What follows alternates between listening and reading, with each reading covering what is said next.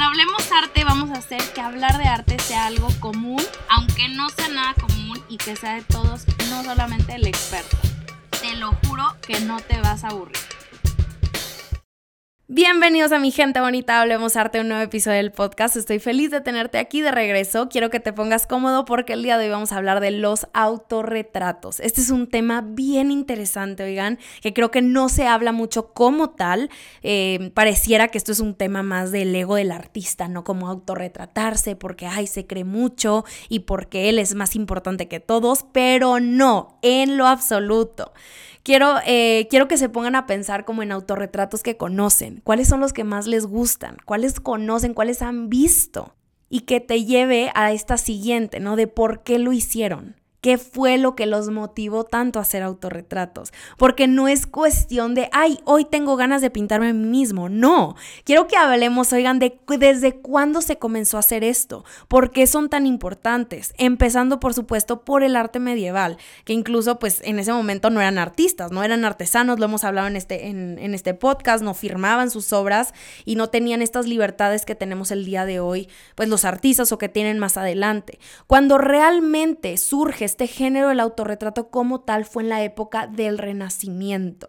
Es bien, bien importante situarnos aquí porque Aquí es donde se crean nuevos materiales como la pintura al óleo que les permite tener más libertades, por supuesto, pero también se comienzan a producir espejos, espejos similares a los modernos que los hacían en Murano, que es esta, cerca, esta isla cerca de Venecia, que es bien famosa por sus trabajos en vidrio, y se empiezan a hacer en 1516. Imagínense este contexto.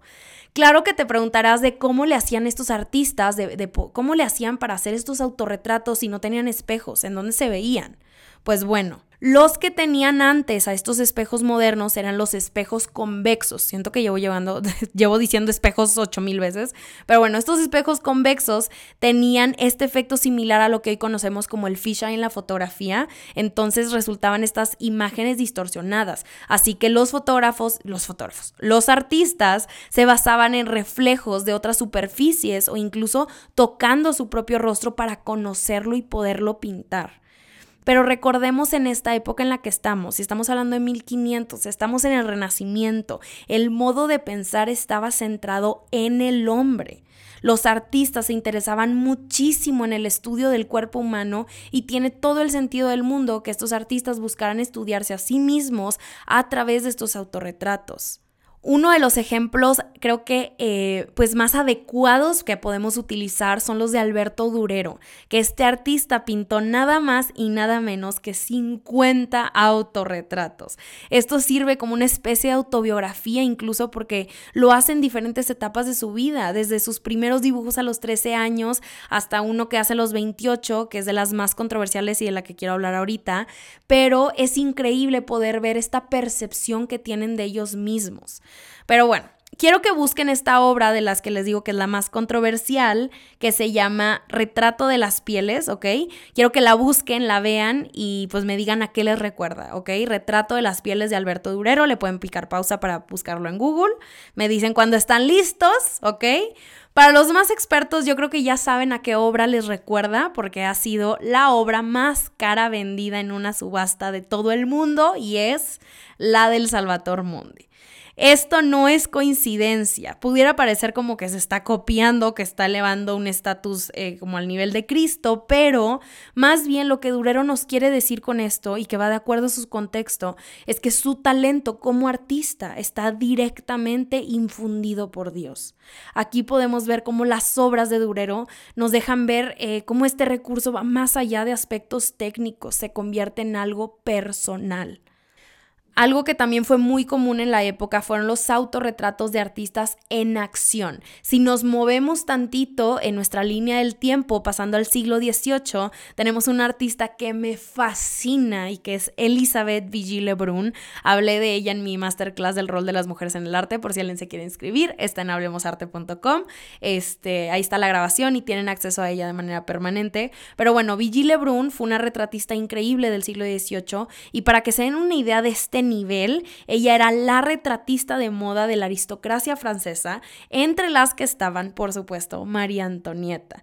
Tiene mil y un obras eh, retratando a María Antonieta y es increíble ver cómo ella pintaba, cómo la, cómo la percibía, pero como buena retratista, también se pintó a sí misma varias veces. Ella tiene un retrato llamado Autorretrato con sombrero de paja, donde hace un statement increíble. Se pinta con una actitud de artista, con una paleta de pintura en una mano y está mirando fijamente al espectador.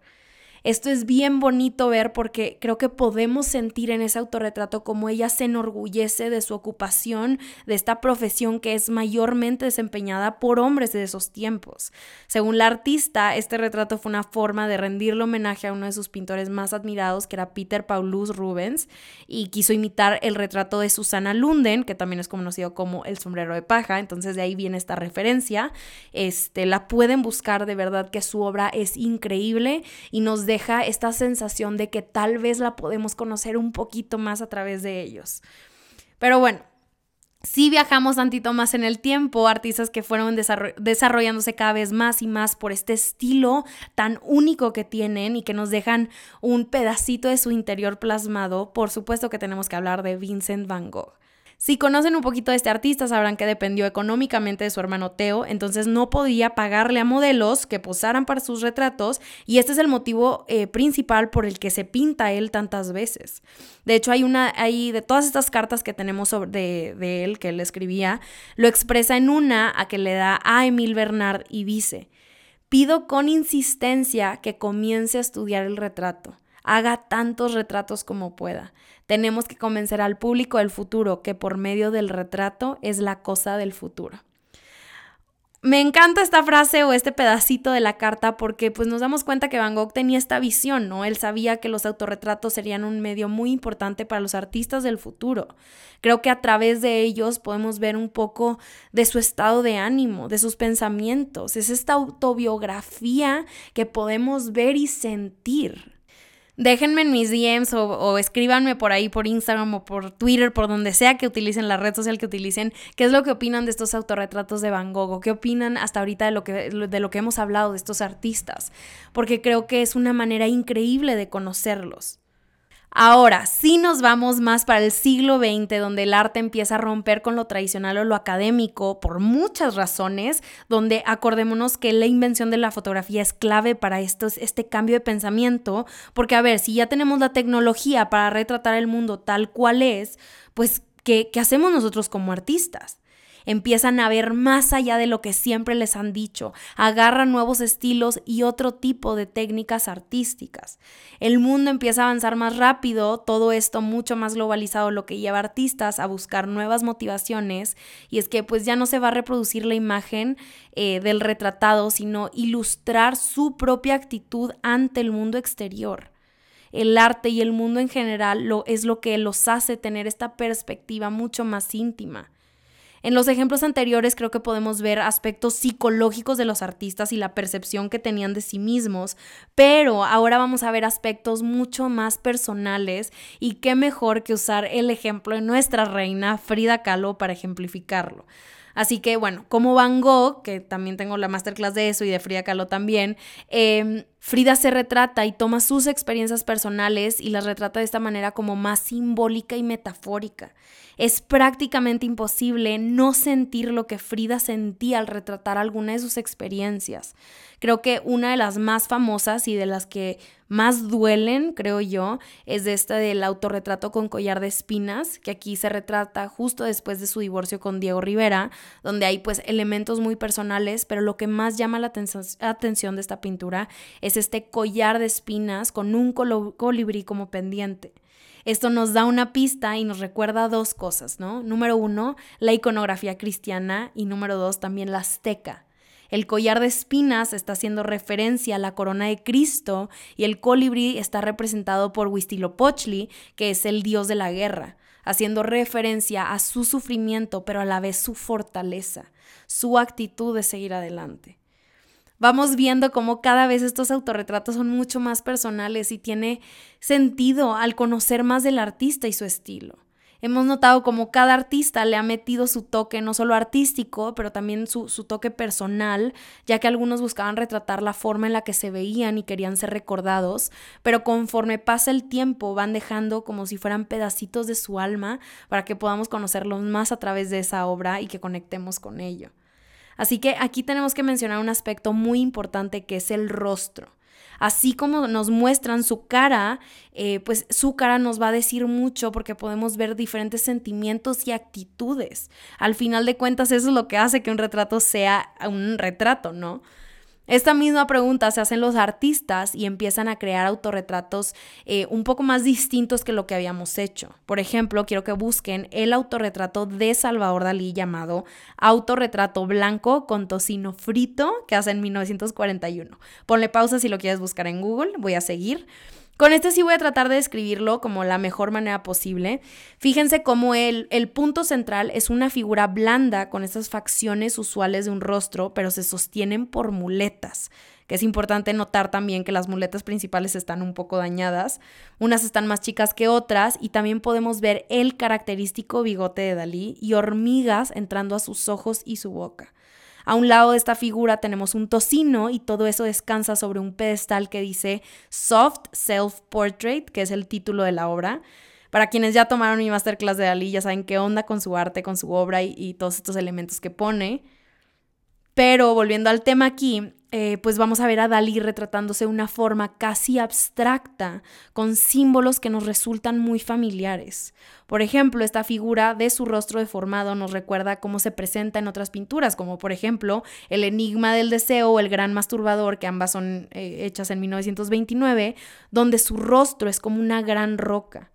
Otro elemento que ya hemos visto en su obra son estas muletas que suelen tener como esta connotación sexual, como las obras que tiene de Meditación sobre el arpa de 1932 o El Enigma de Guillermo Tell del 33. Y ahora, para terminar, no podemos dejar de hablar de las hormigas, porque estas las hemos visto, pues sí, en el gran masturbador, pero estoy segura que conocen esta, en la persistencia de la memoria. Y en base a todo lo que sabemos, pues estos, estas hormigas son un símbolo de la muerte. Lo interesante de esta pintura es cómo él se representa como esta figura blanda, pero lo que lo sostiene y le da forma son las muletas. ¿Qué nos querrá decir Dalí con esto? ¿Sexo, muerte y tocino? Esto es lo que sigue siendo parte del enigma de Dalí, que aún y como él se presenta y con estas pistas que nos deja, pues aún no podemos conocerlo realmente. Porque si seguimos analizando la obra, esto incluso parecería como una máscara.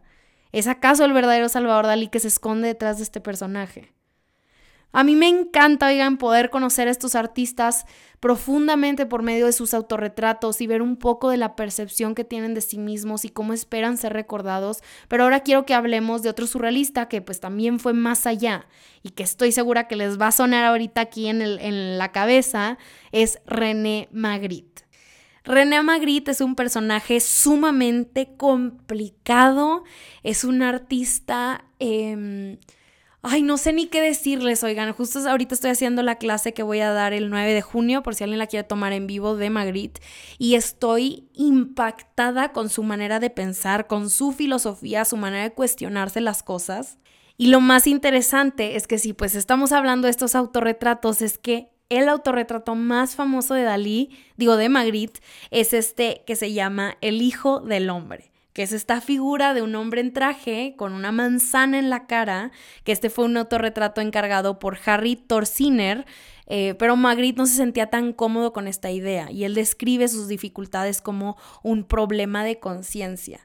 Magritte, a diferencia de Dalí, no quería la atención sobre él, entonces buscaba pasar desapercibido. Por eso tuvo tanta dificultad en crear su propio retrato y es por eso que crea El Hijo del Hombre, que en esencia es este hombre con el traje, corbata roja, este sombrero de bombín, su cara está cubierta por la manzana verde, pero esta obra ha tenido muchas interpretaciones porque, pues si nos enfocamos en la, en la cuestión del autorretrato, ¿qué nos dice de Magritte?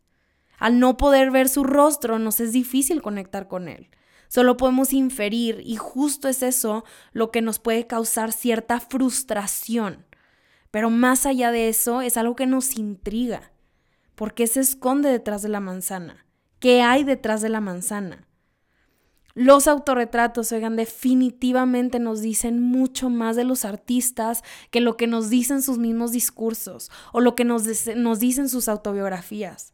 Es el medio por el cual podemos conocerlos y admirarlos porque no hay nada más personal que un autorretrato. Esto es lo que me encanta del tema, así que quiero que invitarlos, quiero invitarlos a que la próxima vez que se topen con uno, no solamente lo vean y que lo contemplen por unos segundos, sino que traten de conectar con la persona que lo pinta. ¿Qué hay de esa persona ahí? ¿Qué puedes notar de su rostro, de sus ojos, de su manera de percibirse? Ese momento en donde solamente existes tú y ese artista. Si no te toca ir a un museo eh, próximamente o algún momento como cercano, lo que puedes hacer ahorita es buscar en Google autorretratos de artistas, de tu artista favorito. Velo por unos segundos, conecta con el artista y dime qué es lo que ves. Disfruta ese momento, siente el momento y eso es todo por el día de hoy, mi gente bonita. Hablemos arte. Espero que hayan disfrutado el episodio, espero que hayan aprendido algo nuevo, eh, que, que les haya hecho hacerse más preguntas, que les hayan dado ganas de investigar mucho más sobre este tema. Muchísimas gracias por haber llegado hasta aquí. Espero que se vayan aprendiendo algo nuevo, que se hayan preguntado más cosas, que, que vayan con ganas de investigar más de todo esto, porque definitivamente hay mucho aprendizaje aquí. Les mando un abrazo gigante hasta donde quiera que estén. Los veo en mi próxima masterclass, que es la de René Magritte, por si alguien la quiere tomar. Si no la puedes tomar en vivo, acuérdate que te llega la grabación de manera permanente. Y ya saben que como siempre, Hablemos arte la próxima semana.